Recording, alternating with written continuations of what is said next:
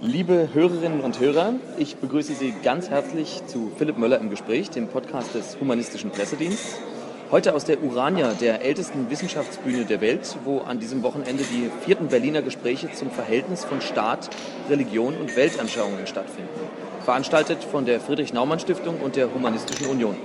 Mein Gesprächspartner heute ist Sven Speer und der stellt sich Ihnen am besten selbst vor. Hallo, ja, vielen Dank für das Gespräch. Ich bin wissenschaftlicher Mitarbeiter und Doktorand am Exzellenzcluster Religion und Politik an der Universität Münster. Und dort erforsche ich die Religionspolitik der deutschen Bundesländer. Okay. Sven, wir ähm, steigen mit einer kurzen Frage, die sich ein bisschen auf die Veranstaltung heute bezieht, ein. Das Resümee der heutigen Veranstaltung wurde von einem Mitglied der Gruppe Christen in der FDP-Bundestagsfraktion gezogen. Was meinst du, ist das typisch für die FDP? Will die FDP die CDU christlich überholen? Was ist aus dem Kirchenpapier von 1974 geworden? Wie positioniert sich die FDP heute in religiösen, weltanschaulichen Fragen? Dazu muss man ja einerseits wissen, dass die FDP ursprünglich zu Beginn der Bundesrepublik sich äh, von der CDU und CSU vor allem dadurch abgrenzte, dass sie halt antiklerikal war. Das heißt, bei der FDP war es immer so, dass eine gewisse Kirchenkritik von vornherein dabei mhm. war. Mhm. Und es äh, kulminierte dann ja im Kirchenpapier von 1974, das eigentlich schon eine abgeschwächte Version war der Thesen, die die Jungen Demokraten, die damalige Jugendorganisation der FDP, 1973 äh, maßgeblich erarbeitet hatten. Von daher ist das Kirchenpapier immer viel stärker kritisiert worden, als die eigentliche Intention war.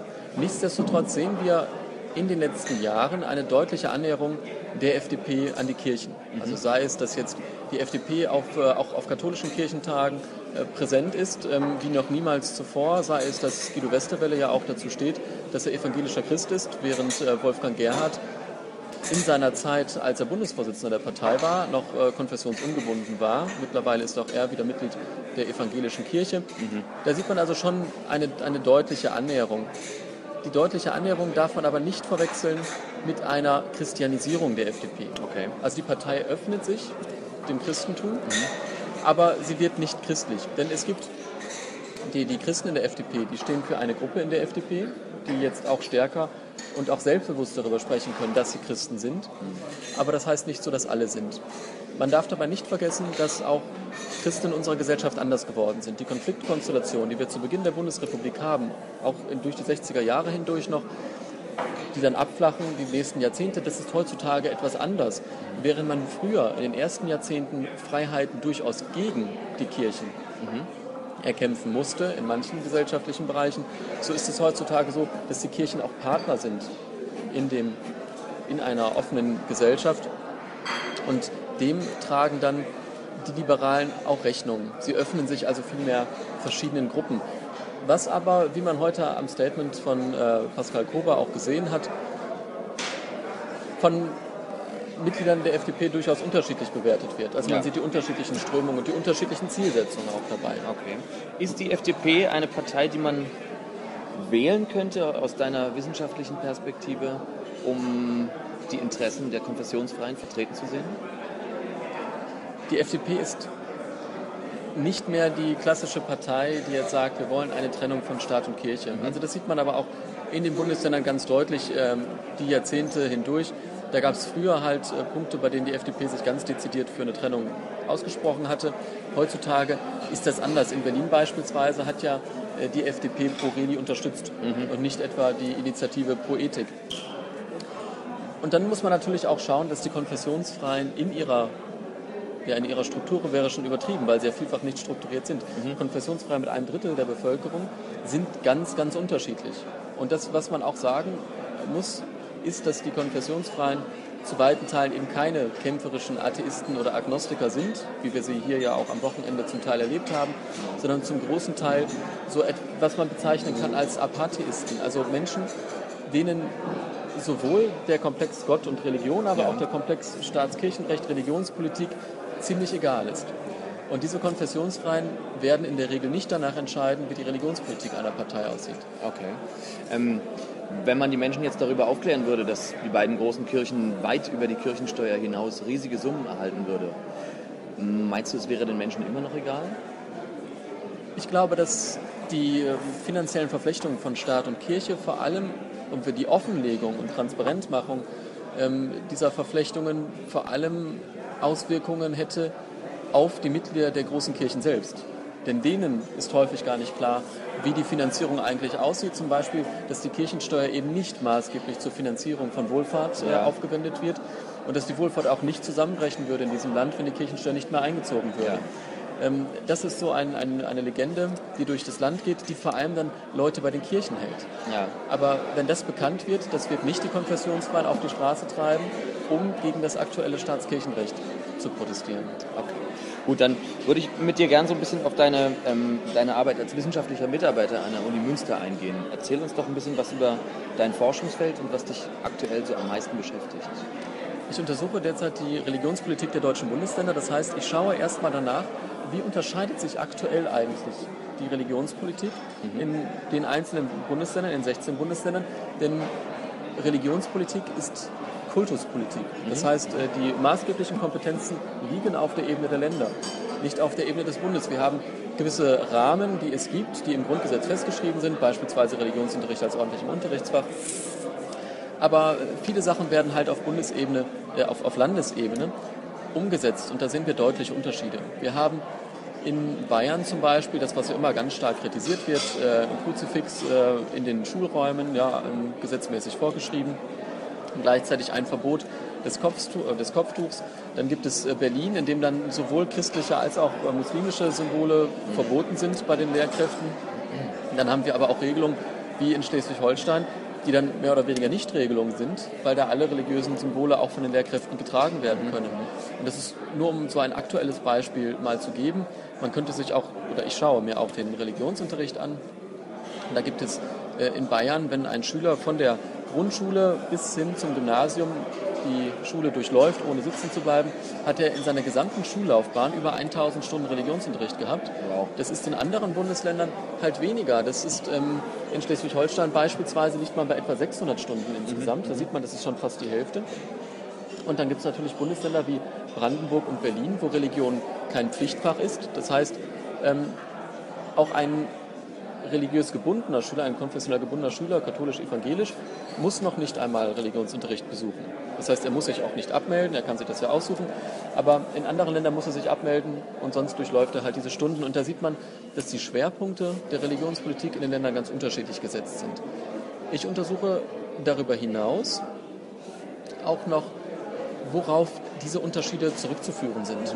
Das heißt, welche historischen Umbruchpunkte gab es, an denen sich entschieden hat, welches Land geht in welche Richtung. Und da zeigt sich auch, viele Diskussionen, die wir hier und gestern gehört haben, sind geprägt auch von regionalen Unterschieden. Ja. Nicht ohne Grund sind zum Beispiel sehr, sehr viele Bayern unter den ähm, Mitgliedern der Humanistischen Union gewesen, die sich besonders ereifert haben über die Privilegien der Kirchen. Denn gerade in Bayern prallt natürlich dann eine immer noch sehr katholische und katholisch-christliche mhm. Gesellschaft ähm, mit einer sehr, einer sehr stark Religion fördernden Politik auf eine vergleichsweise kleine Minderheit an Konfessionsfreien, ja. die sich dadurch dann gestört fühlen. Naja. In Hamburg beispielsweise oder im norddeutschen Raum, ich glaube, da kommt äh, Professor Ehlers auch her, dass man so am Akzent etwas gehört hat, am Dialekt ja, ein bisschen gehört hat. Ähm, da ist das viel lockerer. Da, da fand eine Säkularisierung statt in diesem evangelischen Raum. Und man, man, nimmt halt das, was die Kirchen an Förderung bekommen, was viel geringer ist als im Süden, nimmt man hin und ähm, stört sich da nicht weiter bei. Und gleichzeitig nehmen aber auch die Kirchen hin, ja, dass sie weniger gefördert werden als im Süden. Das ist also eine viel lockerere Art. Im Osten hingegen, deshalb war das hier auch wesentlich geladener vielleicht als äh, in Potsdam bei den letzten Gesprächen. Gerade in Berlin gibt es so ein schon eine atheistische Kultur, die eine starke Gegenkultur auch bildet ja. und dann auch sehr kritisch wird. Und so gibt es halt auch selbst im konfessionsfreien Milieu ganz unterschiedliche Strömungen, je nachdem, aus welchem Bundesland und aus welchem religionspolitischen Hintergrund diese Menschen dann kommen. Also könnte man schon zusammenfassend sagen, dass die Konfessionsfreien in Bayern sozusagen noch mehr zu kämpfen haben und dadurch auch deutlich kämpferischer auftreten. Ja, also mehr zu kämpfen haben, das kommt natürlich immer darauf an, welche Ziele vertreten werden, aber natürlich, in, in Bayern ist die Politik insgesamt stärker christlich und auch katholisch geprägt als in vielen anderen Bundesländern. Ja. Ähm, wie könnte man das nächste Etappenziel deiner Forschungsarbeit beschreiben? Ich erfasse derzeit noch äh, die Unterschiede zwischen den einzelnen Bundesländern. Ja. Ich habe schon ein Raster entwickelt, das ähm, sich daran ähm, bemisst, dass sich einmal, ähm, also was sich in vier Felder gliedert sich dann die Religionspolitik in meinen Augen. Einmal symbolische Identifizierung. Mhm. Ja, sieht sich das Bundesland als christlich an. In Bayern beispielsweise haben wir die Formulierung in der Präambel der Landesverfassung, dass ähm, man verhüten möchte, dass ähm, was halt im Dritten Reich passiert ist und das ähm, sieht man daran oder man, man sagt, dass es auf eine Gesellschaft ohne Gott zurückzuführen ist. Und da sieht man halt ganz klar, da soll Religion gestärkt werden. In Baden-Württemberg steht in der Landesverfassung, dass das Land äh, den Menschen bei der Erfüllung des christlichen Sittengesetzes helfen soll. Ja, und dann gibt es das nächste Feld, was ich dann, das sind noch Arbeitsbegriffe, so die ähm, politische Förderung des rituell-dogmatischen Bereichs, also die Ausbildung von Geistlichen, mhm. die Finanzierung von Geistlichen, die Finanzierung der kirchlichen Organisation als solcher durch Kirchensteuer, aber auch durch die staatlichen Dotationen, die Staatsleistungen. Dann gibt es den Bereich der Erziehung, der dann dient zur Regeneration von Werten, Reproduktion religiös, aber auch weltanschaulicher Werte. Da fällt dann rein ähm, der Kindergarten, da fallen aber auch rein die äh, Ausrichtung der Regelschule, mhm. also sind es christliche Gemeinschaftsschulen ja, oder nicht.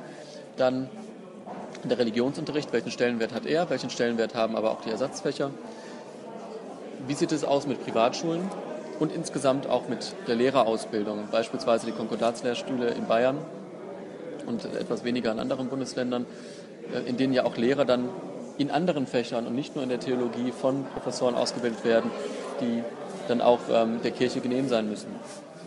Und der letzte Feld, das letzte Feld ähm, bilden dann, äh, das ist äh, mehr so eine Sammelkategorie, da geht es dann um die Wirkung der Kirchen im öffentlichen Bereich. Das heißt, im Wohlfahrtsbereich, abgesehen jetzt von den Kindertagesstätten, die sind ja in der Erziehung bereits in meinem Modell, dann aber auch was Feiertage angeht, was ähm, äh, Denkmäler und so weiter angeht.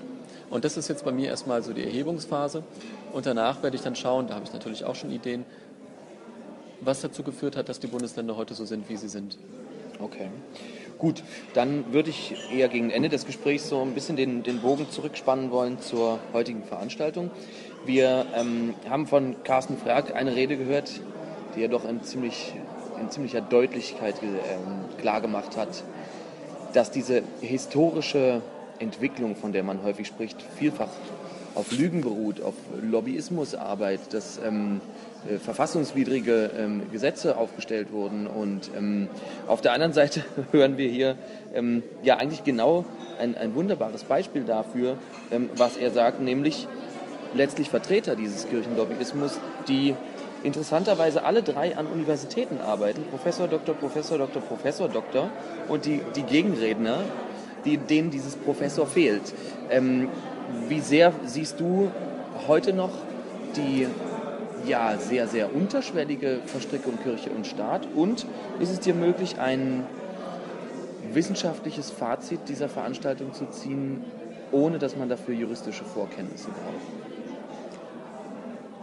Ich glaube erst einmal, der Grund dafür, dass die Etablierten häufig für die Kirchen sprechen, die und die, die gegen die Kirchen sprechen, eben nicht so stark etabliert sind. Das mhm. liegt daran, dass es wirklich einen ähm, Mainstream gibt in bestimmten Fächern, in denen das ähm, in denen entsprechende Muster dann auch reproduziert werden, der Deutung auch ja. des, des Rechtes.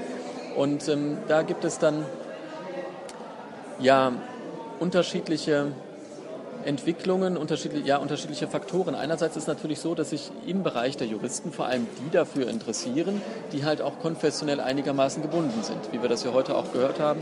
Ähm, das ist da ein eher abwegiges Thema. Und deshalb besetzen die das auch besonders stark. Deshalb konnte sich beispielsweise auch auf den politischen Bereich übertragen, die CDU, CSU immer besonders gut in religionspolitischen Fragen durchsetzen, mhm. weil anderen diese Fragen nicht so wichtig waren. Von daher ist das ein normaler Prozess.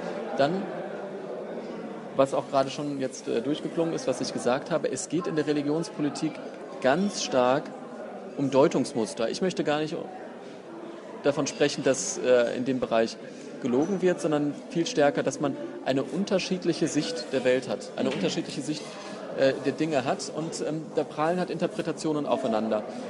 Es wurde hier aber dargestellt, ähm, sowohl von den Kritikern des Staatskirchenrechts als auch von den Verfechtern des Staatskirchenrechts, dass es mehr oder weniger im Kern eine objektive Wahrheit gibt, die richtig ist. Mhm. Erstens, was gemacht werden muss, viel stärker, aber, das hat man ja auch gesehen, es war ein juristischer Diskurs, der hier stattgefunden hat, zwischen ja. Profis und Laien vielfach, aber auf, den Seiten, auf der Seite der Kritiker waren ja auch viele, viele Profis dabei. Ähm, insgesamt ist es aber auch eine, ein politischer Kampf, auch ein rechtspolitischer Kampf. Denn es gibt schon selbst äh, Josef Isensee, der wirklich nicht bekannt dafür ist, ein Kritiker des Staatskirchenrechts äh, zu sein in Deutschland, ja. äh, er sagt ja selbst, dass sich äh, die Religionspolitik in Deutschland oder die Gestalt oder die Ausgestaltung des Staatskirchenrechts in Deutschland, die Umsetzung ändern könnte von einem Tag auf den anderen, wenn äh, denn der andere Senat des Bundesverfassungsgerichts urteilen würde. Und da sieht man, wie viel eigentlich, Juristen nennen das ein objektives Recht, also was so an Vorstellungen mit reingezogen werden, mhm. wie stark das eigentlich die Rechtsprechung ähm, beeinflusst. Auch was wir hier gehört haben, es gibt keine, Staats, äh, es gibt keine Staatskirche, ähm, was aus der Weimarer Verfassung übernommen wurde. Wie stark das eigentlich aufgeladen werden kann. Die einen ziehen daraus und, und, sagen, der Staat darf gar nicht mit den Kirchen. Die anderen gehen hin und sagen, ja, weil es keine Staatskirche gibt, muss der Staat halt anders mit den Kirchen umgehen, er muss Verträge schließen. Beides sind natürlich Deutungsmuster, die auf legitimen, An auf, auf legitimen Grundlagen auch äh, beruhen. Mhm. Auf welcher Seite man dann steht und dass man im politischen Diskurs natürlich eine ganz eigene Position hat, ist nochmal was anderes. Aber der Mechanismus ist, in, ich glaube, nicht der, dass eine Seite lügt, die andere nicht, sondern dass beide sich, dass beide meinen, die Wahrheit auf ihrer Seite zu haben. Okay, Sven, was ist dein Fazit aus der Veranstaltung? Was ist die wichtigste Aussage, die zentrale Aussage, die du auf den Weg mit nach Hause nimmst? Die Veranstaltung hat mir noch einmal gezeigt, wie verhärtet die Fronten in der religionspolitischen Diskussion eigentlich sind und dass wir dringend neue Wege auch des Gesprächs brauchen. Mhm. Sowohl zwischen den Kritikern, die ja ihre Rechte haben, ja, die, oder die, die ganz berechtigt auch bestimmte Dinge am Staatskirchenrecht äh, kritisieren, auf der anderen Seite aber auch zwischen den Leuten, die immer noch zwei Drittel der Gesellschaft äh, hinter sich haben. Und wir müssen da Wege finden, um gemeinsam in diesem Land Lösungen zu erarbeiten, die für alle tragfähig sind. Da ist natürlich Toleranz äh, angemahnt und auch eine Bereitschaft, dann aufeinander zuzugehen. Und das hat diese Veranstaltung leider noch nicht in dem Maße geleistet, wie das wünschenswert wäre. Denn die Konflikte werden in Zukunft durch den religiös-weltanschaulichen Wandel zunehmen, nicht abnehmen. Okay. Gut, dann bedanke ich mich ganz herzlich fürs Gespräch. Sven Speer, meine Damen und Herren, im Gespräch mit Philipp Möller für den Podcast des Humanistischen Pressedienst. Bis bald und auf Wiederhören.